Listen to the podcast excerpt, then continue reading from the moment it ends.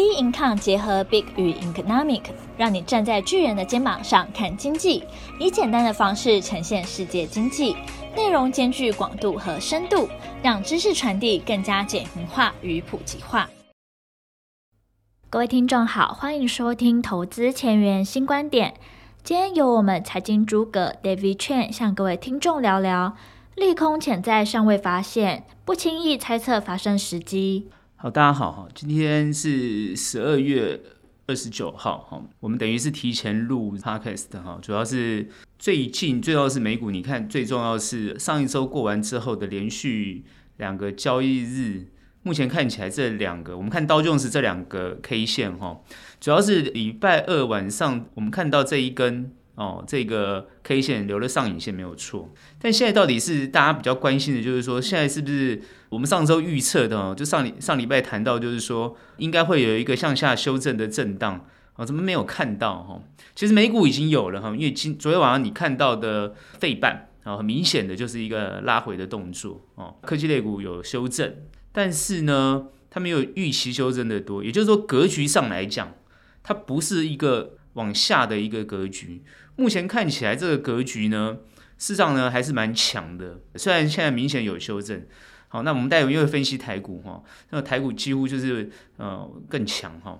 主要我们观察这量已经说了，因为交交投清淡是很正常的，本来他们现在在休假，那交投清淡是很正常。但为什么从这个格局上来看呢，并没有看到所谓的呃往下修正的动作哈？也就是说，诶，不是说好的？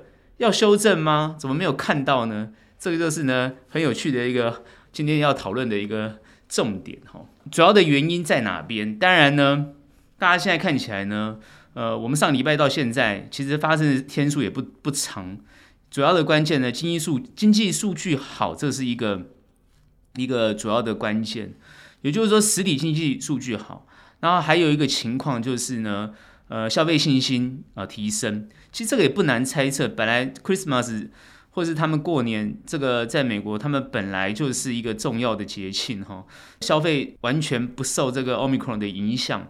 好，大家呢，呃，在这个地方呢，比较认真的呢，已经闷了很久了，所以呢，在圣诞假期呢，把这个自己该买的东西啊，买想买的礼物啊，哈，完全呢不受疫情的影响呢，很认真的去去去购买。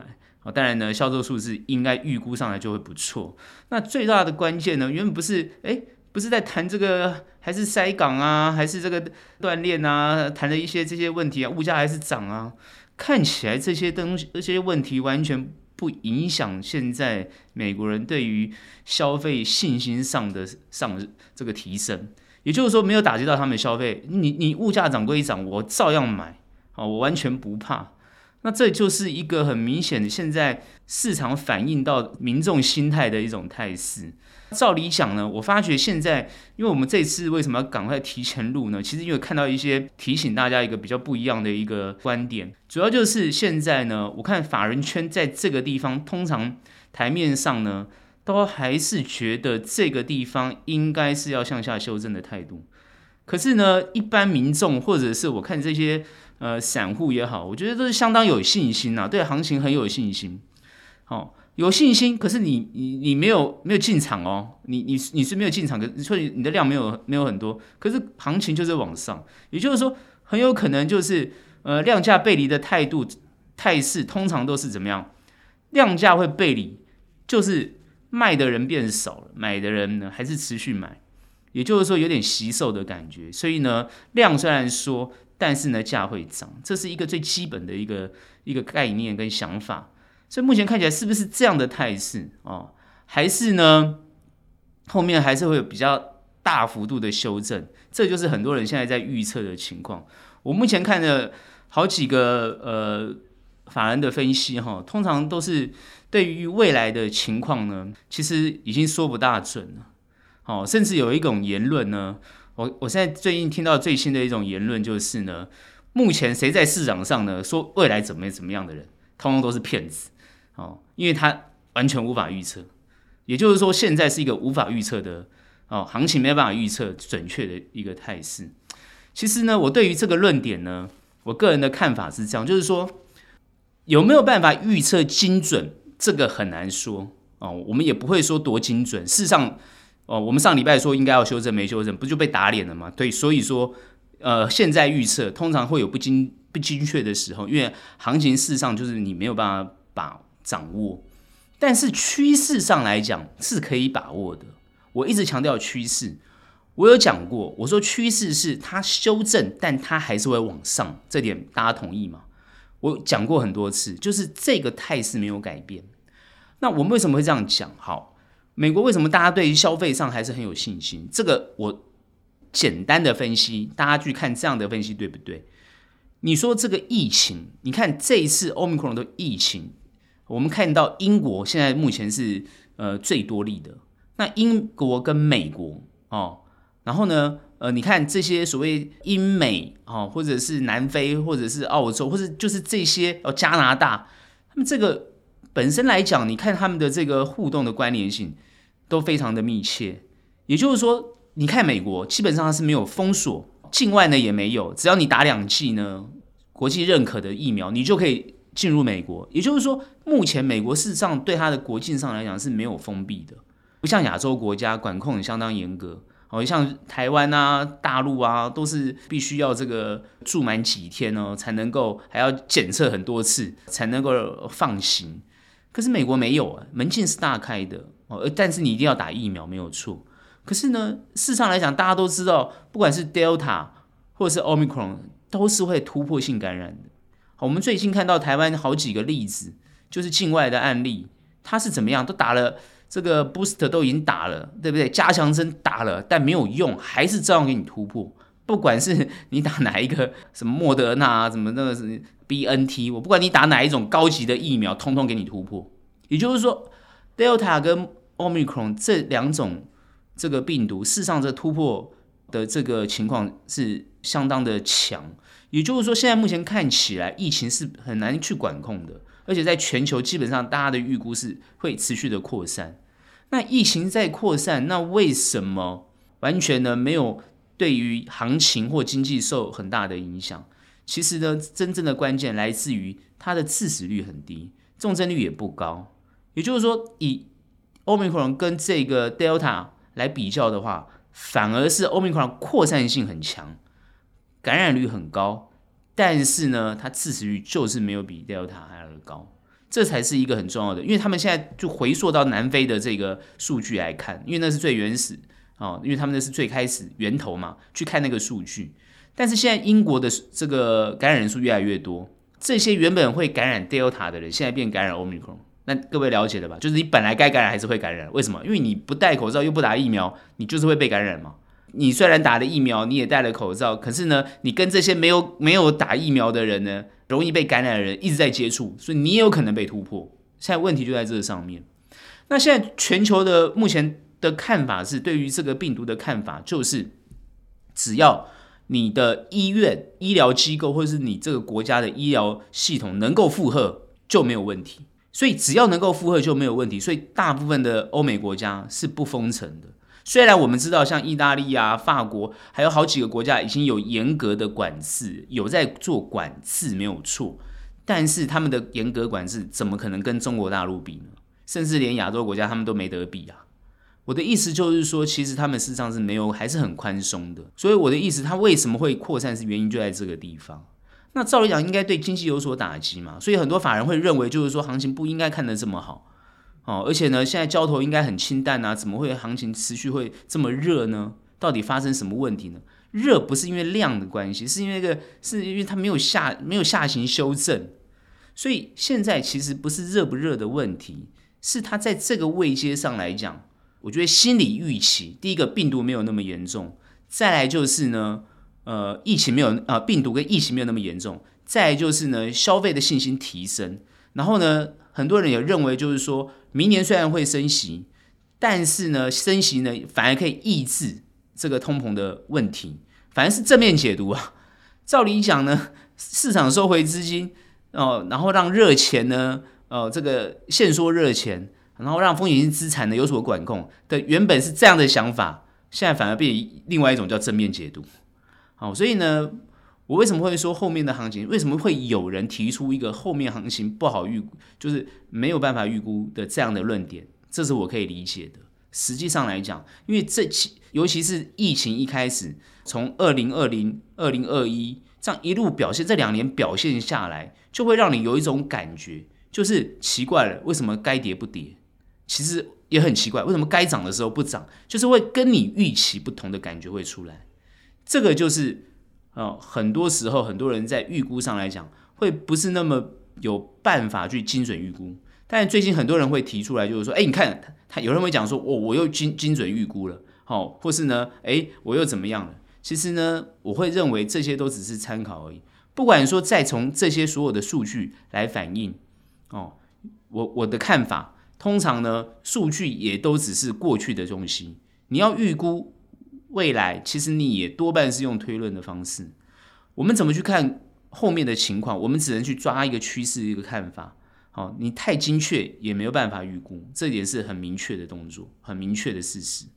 所以呢，这两呃，我们看这个道琼斯这两根红 K，但是呢，很明显它现在已经有上限，所以我反而觉得道琼斯也好，或是美国的股市也好，反而比较符合这个一般人的看法，就是说比较符合一些呃专业机构或法人的看法，就是说它这个地方会修正，但是很明显还是很强。啊，我觉得。呃，美股在三万六千五百六十五点，其实呢要突破也不是很困难了。好，这个已经不是高点了。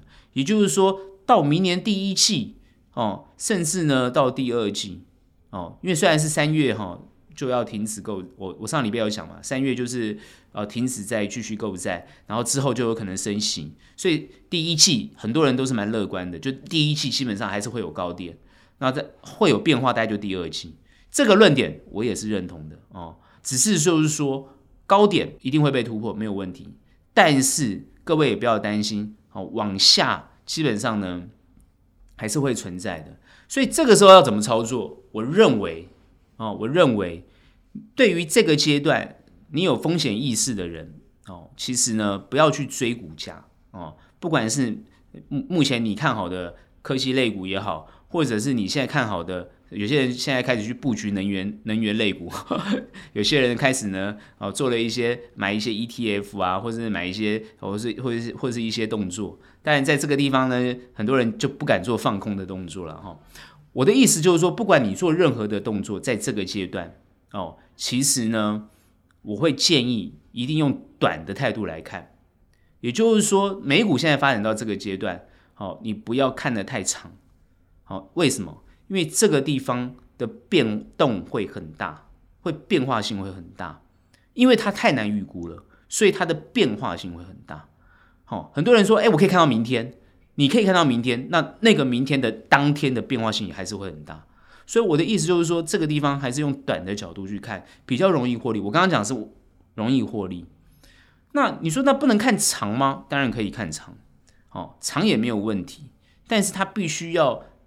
修正到你觉得适合进场的价位，也就是我上个礼拜提的。其实很多法人在等一个能够进场的价位。实际上来讲，很多人说，那这个地方能进场吗？我刚刚讲过嘛，用短我不会认为很困难。但是你这个地方要做中长，甚至很多人现在看很多那个什么 ETF 啊，什么基金在募集，然后这个地方一一头热栽进去。我认为就是说，除非他标的选择相当的理想，要不然就是他的配置结构做得非常好。或是它的整体的这个商品设计呢，我觉得呢非常符合现在的架构。不然，我觉得从位阶上来看的话，这个地方你可能都会买到高了。所以呢，在这个阶段来讲呢，我如果从长的角度来看，它的位阶都是属于高的。那如果短的位阶上来讲的话，它还会有高点可期。所以呢，我不认为它太太难操作。但是操作本身来讲，还是回到我之前一直强调的论点，你要用短的角度来面对它。好比较不要用长的角度来面对它，那你用长的角度来面对它，你要等到它修正到一个比较好的价位，这时候再进场会比较好。那这个看法其实我跟很多的法人看法是一致的，大部分都是这种看法。虽然很多人会觉得说，其实法人在这个地方一直看看看衰看衰，好像一直在提醒大家，一直在警示大家，然后一副就是呢要等着低档去去切入，不是这样的心态，因为。不是这样说哦，法人是这样的心态，好等着要捡便宜，其实不是。实际上来讲，在这个位阶上来讲，是真的比较高。好，你去看它的本一比就知道了。那很多人疯狂的投入这种风险性资产，各位要知道，哦，你去看比特币就知道了嘛。你去看这些哦风险性资产，或是你甚至去看这些科技类股，它它没有实质获利的科技类股，你去观察嘛。像最近大家观察到就是哦，像元宇宙这样的东西，你看最近大陆只要只要你冠上元宇宙，只要扯到边就开始涨，这就是一种很疯狂的一种态势。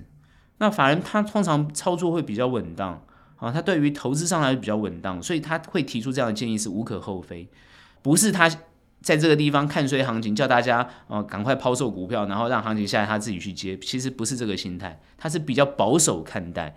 那比较保守看待哦，那你就参考就好了，你也不一定要听他的论点。我只是这样，我是这样想，所以我的建议是说，你当然技术高超，你这边一样可以做。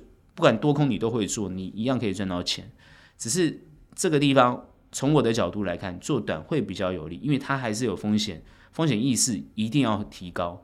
这个阶段风险是意识一定要提高，因为它振幅会比较大。通常涨上去涨得比较不合理，通常跌的幅度也会比较大。这点我还是会提醒大家。好，虽然现在大家还没有封关，还有几天的交易日，可是慢慢的你看它交投已经变清淡了。好，所以呢，往上。推升的力道一定会下降，所以它不会让你想象疯狂的涨到什么地方去。好，这一点呢，倒是呢，还是呢提醒大家。那另外我要补充一点，就是说我在上一个礼拜呢，啊，应该说这几天我看到一个比较关键性的新闻，也就是在中美的一个对抗过程当中，我就注意特别观察到这个很重要的新闻，提醒大家。美中关系其实是未来影响行情还是很大的关键因素哦。我在这个地方讲的都是跟行情有影响的，没影响的我们不讨论。美中从贸易现在到军事，哦，科技、军事全面做竞争。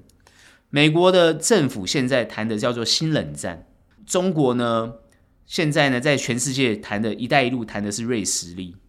那我最近看的是一个美国学者谈到他对于中国的观察跟美国的观察，我觉得他讲的比较中肯啊。这个地方呢，我让大家知道一下他怎么说。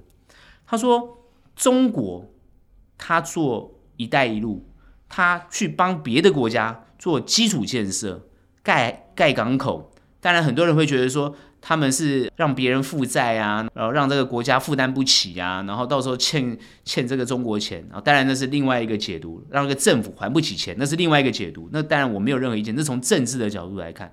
可是我们从实际经济，也就是说人人民的生活，这些国家事事实上是不是需要这些基基础建设呢？你去想就知道嘛。从不管是电、道路、港口，这些都是基础建设，这些国家事实上是需要的嘛。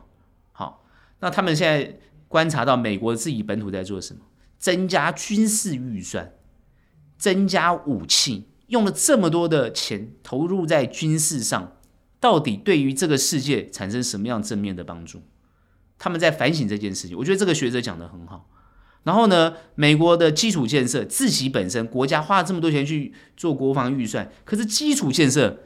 哦，每一代每一任的这个总统都喊要做基础建设，可是喊了喊了半天，都做得不好，可能是被环保抵制啊，被什么什么抵制。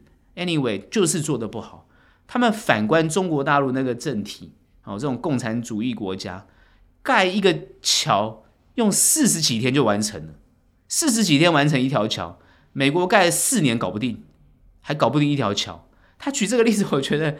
事实上来讲，当然他是看到这个点，觉得说为什么中国他做事情会这样子，会有效率，而美国，但是两个不同制度嘛，一个是民主制度本来就没效率嘛，那共产制度本来就很有效率嘛，哦，集权嘛。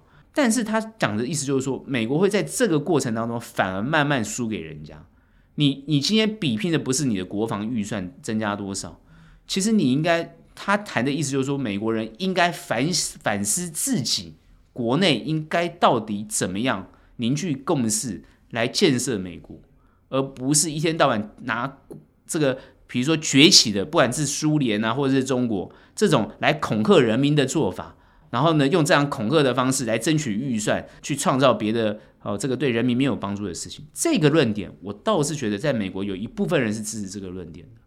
所以我认为怎么样的态势都好，你看从川普时代的这种贸易哦的这种跟中国的贸易。科重税，其实你会发觉，其实好像感觉上都是美国主动在做这个比较恶意的这个动作。当然，大家现在已经是慢慢担心中国，因为中国不管是它的科技，不管它的所谓的锐实力，好，就是它会想办法渗透到很多国家去做了这种不管呢呃经济啊或者是文化，反正他就是用渗透的方式。这就是他美国希望提醒他的盟国或者是欧美国家去警警惕中国的这种行为。不管是做任何的这样这样的一种对抗啊，或竞争，其实我觉得没有什么太大问题，那本来就应该做的，因为提醒别人，就是说你你不要忽视了你的敌人的存在，这个是好的。可是你实物上来讲，你应该要做怎么样的一个事情，对于你自己国内有帮助的事情，这才是重点。我认为这才是他们比较需要的东西。那当然，我提这个看法，主要也是反思我们自己。哦，台湾现在目前的处境跟目前的状况，其实，在美中台三方面的关系上来讲，要怎么样找到一个更有利于哦台湾发展，哦或者是两岸关系，哦甚至呢，呃跟中美哦保持了什么样的关系，或者是日本，那这些呢，因为是这些是很多人最近在一直在讨论的东西，那我特别提醒，就是说这个东西也会跟行情或是跟股市会有关联性，这点呢也是提醒大家要去多关注。也就是说，这些东西它会不会有关联性？会有，但是呢，它通常一发生严重的状况，它通常都是急杀的。所以这点还是要提醒大家，风险意识要存在，关注这些之间的关系，然后做一些你风险的规避，或是你投资上的布局，它才会比较安稳，对你的资产才会比较大的帮助。好，那这是我后面提醒大家的地方。好，我们看一下台股哈，这个台股呢真的是强到不行了哈。然后呢，一路冲啊！它不仅是呃，在礼拜一、礼拜二，今天是礼拜三，连续三根红 K 啊，不断的创新高。但是这个成交量啊，这个不过不断的就是啊，维持在两千多亿。好，这是很明显的一个量价背离的一个态势。好，那这个地方呢，好，当然今天重头戏当然是谈台股嘛。哦，因为很多人会讲说，哦，大家解答哦这些呃投资朋友的问题嘛，哈。就是呢，奇怪为什么股票一直涨？我们不是看它跌吗？对不对？怎么会股票涨成这个样子？好，那严重的打脸了哈。后面要怎么办？对不对？哦，比如说呢，原本做风险规避吧，股票股票呢获利哦先出场，哎，现在股票飙成这样子，对不对？那怎么办呢？啊，其实呢，这边要跟大家谈一个很重要的一个观念跟想法哈。做投资哈，做投资，比如说我们在这个圈子这么多年哦，做投资。哦，不管你各位投资几年了，你一定会发生你不可预测的情况。你不管怎么样，你想怎么样预测，你想要怎么样去哦抓到这个行情的变化哦，你多厉害，你多精准，你多强，你总是会在你投资的时候发生不如你预期的情况。我们在这个圈子里面是天天在发生这个情况，天天呢，哦。那当然，你会觉得说你做可能波段啊，或者是长线啊，你你你不会觉得是天天。那你如果是做短线，你是天天在面对。光一个你看几分 K，你就知道它的变化有多大。所以很多人说啊，我每天要去测测测测测。你每天要去抓那个很精准，你一天抓准了你高兴，那你抓不准，你不是每天在伤心吗？我的意思就是说，测不准这是很正常的，测不准很正常。但是测不准不是说哦，测不准了就就测不准了啊，那就那就不要测了，不是。测不准，那你后面的对策是什么？这比较重要。我常常讲，对策永远比你在那边准不准重要。不准不准有不准的做法，不对不对又怎么样修正嘛？所以关键出在哪里？关键是它到底现在发生什么状况？为什么会涨得跟大家预期不同？为什么我说大家预期不同？因为原本它在礼拜五这一根哦上影线。的 K 线，因为它虽然是一个比较像变盘的动作，因为它虽然不是实质，但是有点像要变盘。那照理讲，原本要变哦，预预估礼拜应该要跌，它没有直接站上去。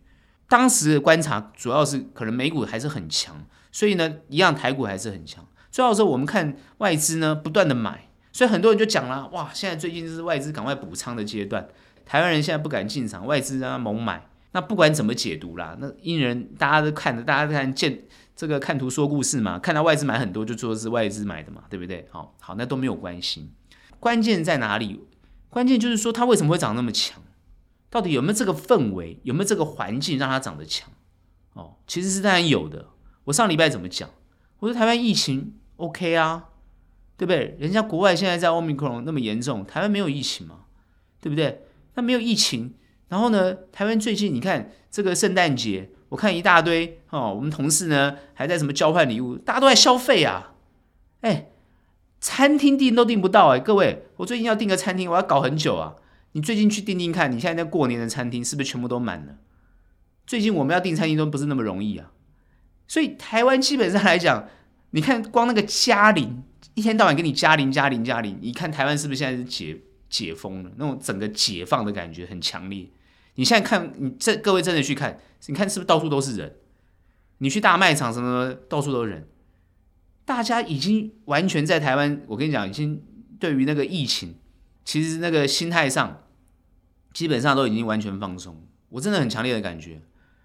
因为我们台湾不是没有欧米克的案例，有哎、欸，好，境外最近我看，其实我每天看那个 呃陈时陈陈时中部长他在公布那个每天的那个呃这个台湾的这个疫情的状况，我每天注意看哦，哦，他的境外都是十几例、二十例、十几例、十几例，就是说，哎、其实不是没有台湾不是没有有有这个感染的人，有哎、只是被管控了。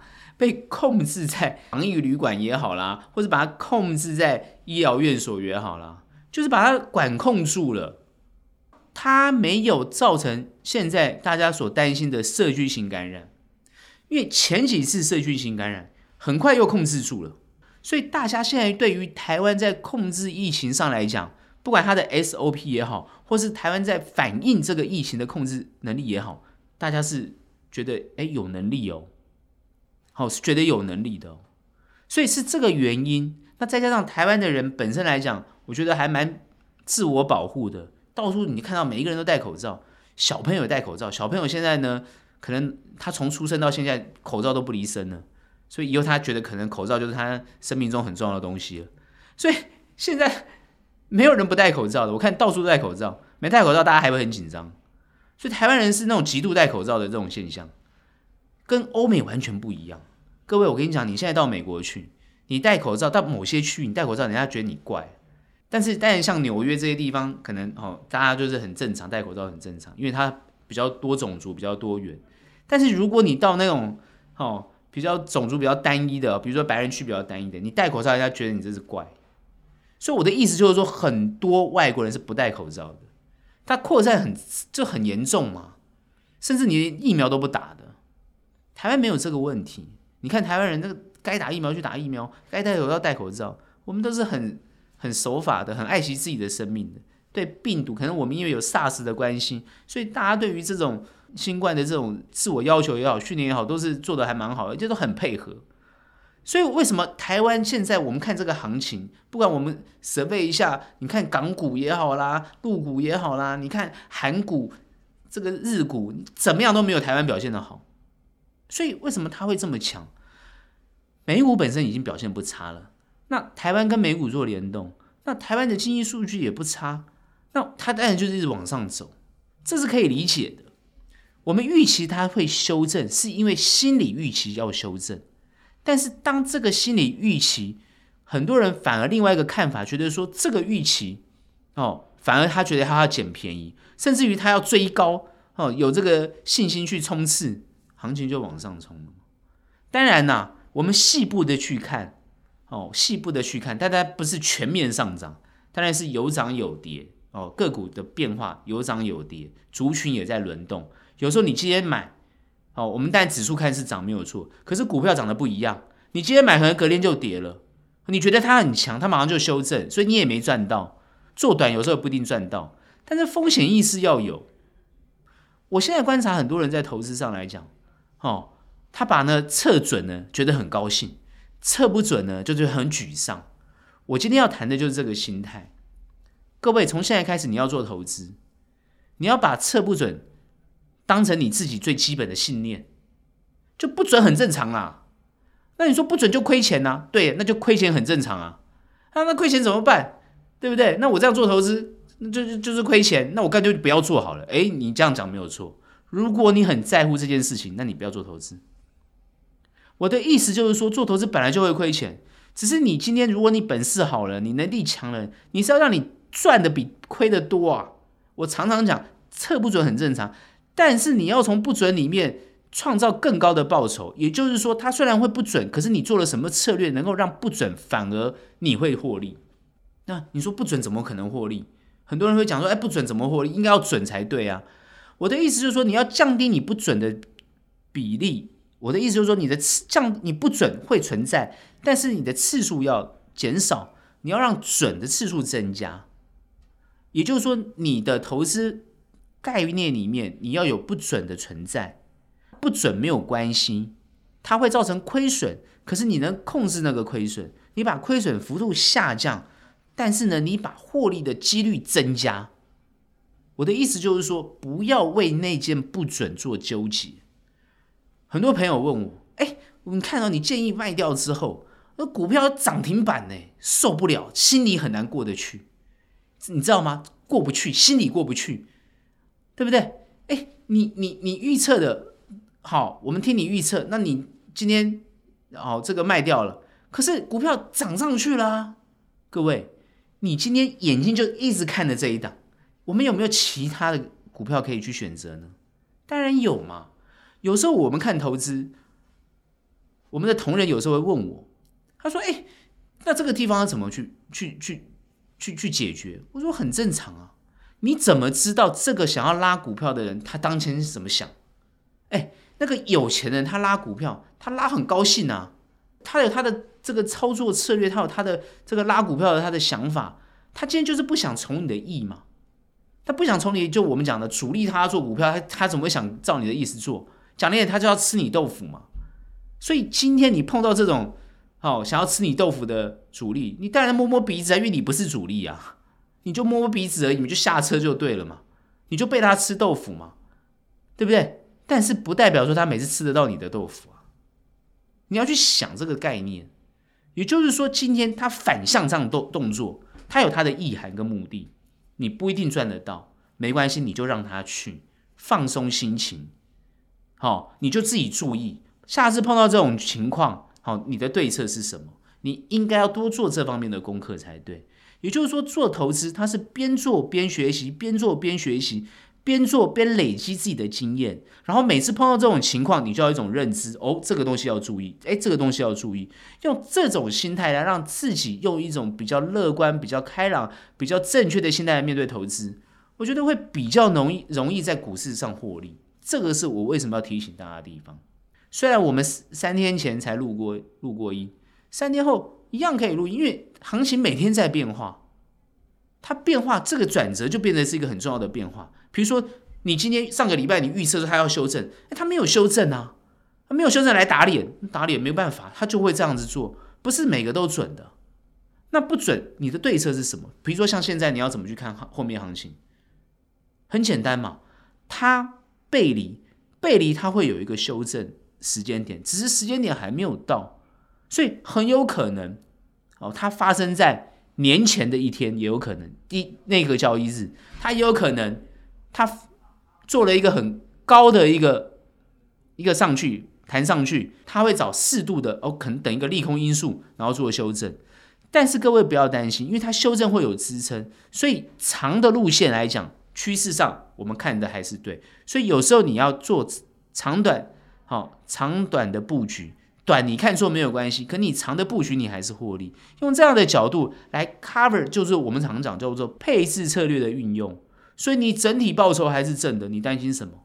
那短线上，比如说你少赚一点有什么关系？让他去嘛，对不对？你长线上你还是会赚，因为你策略对了，你就会赚。所以不要太担心你预测错误的一个状况，因为你都是有备而无患的。所以在投资的领域来讲，我们很早以前前几个礼拜或前几周。哦，就是甚至几个月，我一直谈到配置的重要性。也就是说，你不是单一的操作方式，而就很短，每天在那边短进短出，不这样不行啊！你短进短出，你你的操作绩效肯定是不很难看的嘛，因为你常常测不准嘛。但是如果你有中长配置，再加上短线操作，所以你每一次在操作上，虽然你你你的这个长线哦，你的短线可能没有赚那么多，但是你长线没有卖你。对不对？所以他那根涨停板，那个主力拉了涨停板，你不是还是赚到吗？可以理解，大家可以理解这个概念吗？所以我的意思就是说，你一定是用操作的呃布局的概念，或者是一种资产配置的概念，做整体性来面对。通常大资金的呃部位一定是这样在做的。所以很多朋友说，那我是短资金怎么办？那也没有办法，你短线你赚不到，没有，那你没有办法。好，我就讲你没有办法。所以你当然要累积你自己的资本额嘛，越大当然越好，你越大你当然就可以做更多的操作策略，好，跟更多的这个这个工具来运用。所以在这个阶阶段上来讲，你心态要先调整嘛。如果你都只有一点一点点钱，然后你在那边杀进杀出杀进杀出，OK 嘛，对不对？那你一定是赚赔赚赔赚赔嘛。所以很多年轻朋友啊，很喜欢做期货，对不对？用用这个程式交易，好，每天在那边杀进杀出杀进杀出，然后哎，最后一看，哎，奇怪了，好像没有赚赔啊，就是这样子嘛。那本来就很正常，因为你常常测不准。你以你以为软体很厉害吗？软体它是拿过去的资料来测未来，你觉得它多厉害啊？你以为技术分析多厉害？所有的各位投资朋友，你的软体哦，你的工具哦，那你不就是用技术分析的理论在做参数，在设参数吗？那这个我们也很理解啊。你的你你说你的财务工程多么强，还不是都用过去的统计数据在做？所以谈讲难听，你要预测，对不对？哦，我不客气的说啊，哦，当然国外也有很厉害的那个金融机构，他们的预，他们那个啊财务工程做得很好，他预测当然很准确啊。那当然这个我不想，我们不客气的讲，哦，就是你有你会有预测不到不准确的时候，哦，但那个都他们的风险都已经控管好了。所以我的意思就是说，这也没有什么什么财务工程啊，什么城市交易，这个我没有任何意见。我只是说，你去观察，哦，它就是会产生一个准或不准的这种概率，然后他从概率里面去找到最佳的胜率，他们一定是这样做的啦。好，所以各位在这个地方不用纠结。我的意思就是说，你不要纠结你的投资。通常在这个地方，我就劝大家不要纠结，赶快寻找下一个标的，赶快寻找下一个可以获利的方式，这个比较好，这个才是比较健康的态度来面对。所以。我用健康的角度来跟大家讲，现在行情走上去了，你没有看它空的理由，那你当然就不要去看空它。哦，那你说我硬要找到我看空它的理由，那就找不到嘛？你你能怎么办？是不是？现在现在很明显看起来，我上次讲它要修正，是从心里面的角度，就是哎，你涨高了，本来就要拉回一点点。你看美股是不是这样走？没有错，我们预测并没有偏离太远啊。虽然没有马上修正，它是涨了两天，要涨了一天呢，才才修正呢。哦，时间发生的也很短啊，所以我的意思就是说，这是比较健康的。那台股它就是硬要走上去嘛，对不对？那我们不能说它不健康，只是它没有下跌的理由。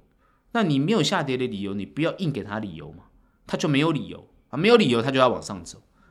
哦，那往上走，它一定会找一个。关键点要修正，那至于什么时候发生也很难预测。那现在要怎么做？我跟你讲，做短的朋友，如果你真的很勇的话，你觉得行情往上走，我不客气讲，你就去追它也没关系，你就是追嘛。就你觉得它强，你去追啊，OK 啊，没有问题啊。但你要懂得风险啊，就这么简单嘛。那做短 OK 啊。当然很多人说这个地方我要给它放空，那你要选对标的，不是说不能放空，有些标的应该要放空了，你要选对标的。好，这点我提醒大家。好，那做长的朋友，那当然现在你你不会卖股票嘛？不会卖股票，你你有什么好担心的？行情对你有利啊，那我就不用多说嘛。做长的没有什么好讲的，只是说这个地方有人想要做波段的啊，测不准怎么样，来不来回怎么样？各位放宽心啊，行情走到这个地方来，你问我现在后面怎么走？现在马上就要面临假假期，连续放假，它但算假期也没有，就三天而已。好。我觉得格局上来讲，趋势上来讲，它还是向上。这个地方不要看空。我觉得我真的奉劝大家不要看空。那主要要观察这个量哦，主要观察这个量。量呢，代表这个股市的气氛哦。这一阵这阵子我在观察这个行情哦，跟我前阵子观察哦，这个尤其像九月份呐，哦。或者是呢，哦，在前面去推，差不多在两千多亿、两千多亿的成交量这个阶段，你去看那个走势，哦，但是它是有上有下，可通常量比较少的时候，它要走上去的力道一定会比较弱。你这个地方，你说我看到无限多，不可能哦，多强啊多强！我们最近看有些分析师已经讲了，后面行情一路看上去，哦，两万都不是问题，冲就对了。各位，这个我很难讲，这讲不下去，这讲不出口，怎么有人敢这样讲？我也不懂，我很难理解这种量，你跟你讲这种话，我很难理解。等于就无量上涨就对了，也有可能发生，没有量往上冲也有可能发生。可是它是亦步亦趋的，看它不可能长，然后一路长红上去。我觉得这不这个这个就很难，这个就很难好讲得出口。我真的是讲不出口。所以我认为这个地方要涨也是轻轻涨，但是它终究会修正，而修正合理啊，本来就应该要修正啊。所以有些长线的朋友哦，你这个地方。哦，不想进场啊，或者不想做短，没有问题，你等它修正回来再买都没有问题，长线对你有利，哦，真的对你有利，所以很多股票你可以等哦。各位做投资不是分分秒秒都要赚，好不好？你你那个分分秒秒要赚的朋友，我我我没有意见，你那分分秒秒都要赚，只要没赚到就很懊恼，那这这样做投资，那你不分分秒秒都在痛苦吗？哦，我真的真的奉劝大家不要干这个事。哦，做投资可以高高兴兴的做，像我们做投资，我们都每天很快乐的。哈，只是因为要面临很多投资朋友的问题，我们当然就是很耐心的去解答。所以我还是奉劝大家，从法人的角度来看，我们希望它行情修正，但是它就算不修正，我们也是一路布局往上走，这没有问题。该布局我们还是要布局。好，所以这一点呢，我看了很多投信也在做一些持股的调整。它整体的铺儿没有变，它是在换股的调整而已，所以他们其实都在市场里面，所以这些资金都还在市场。各位要记得，行情为什么那么你感觉强？资金没有离，资金没有逃离市场啊。各位去想一个论点嘛？请问，在没有疫情的情况之下，人民的消费意识又抬头，消费又畅旺，对于后面的经济乐观，然后又还没升息，市场热钱又多。请问现在有看空的理由吗？我讲不出来有任何看空的理由嘛？你告诉我一个看空的理由是什么？对不对？不要拿那些国际的经济数据告诉我说多么恐怖又恐怖，对不对？现在你找不出恐怖的理由嘛？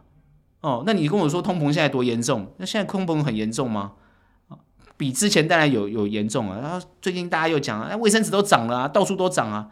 那涨了你还是要买啊？你请你去看，你涨了有人不买吗？反而抢了。你说房价贵不贵？房价很贵啊，涨了啊，政府在打房啊。那请问一下，啊，房价有跌吗？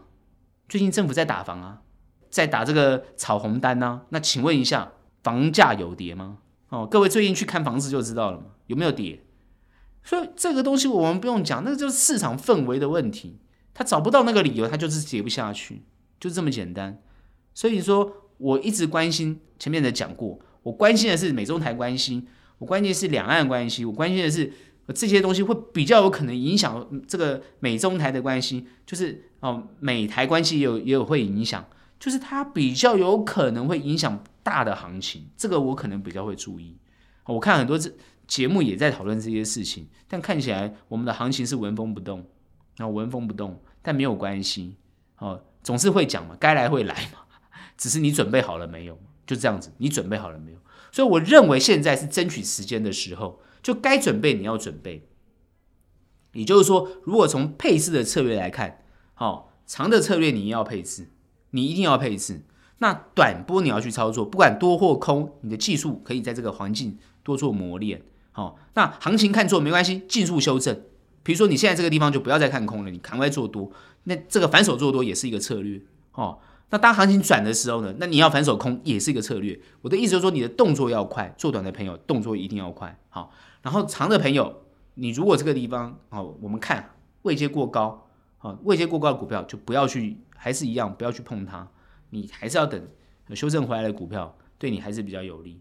目前整体来看呢，一万六千一百多点开始启动，十月份开始涨到这一波一万两千八百点，就涨两千点。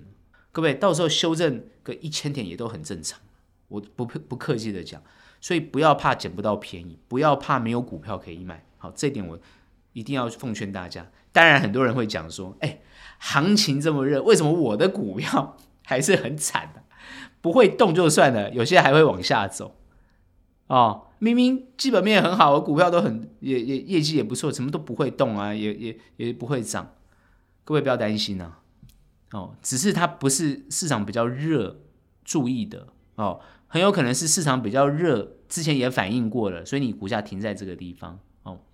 那至于什么产业、什么股票，那怎么轮动，这边很多人都会去看一些讯息，你自己去看就好。我只是提醒大家，里面有很多细节的部分，也有不同的部分。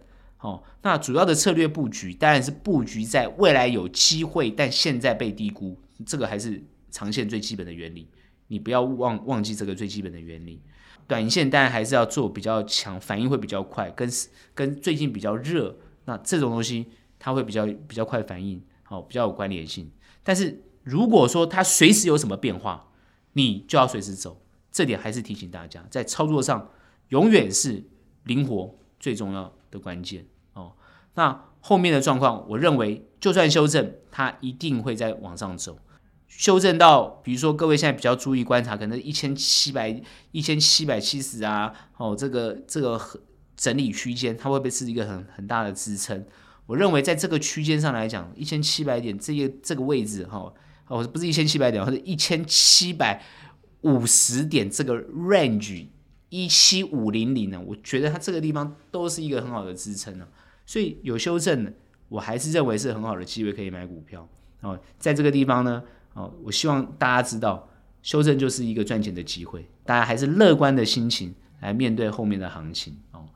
好的行情呢，要好好把握，时机呢来了，就一定要进场买股票，一定会赚大钱。这点呢，绝对是哦，我在这个地方跟大家讲。今天的投资前沿新观点就到这边结束。喜欢我们，欢迎订阅。有任何问题、任何想法，欢迎到我们脸书专业以及 Instagram 跟我们做交流喽。那我们下期节目见，拜拜。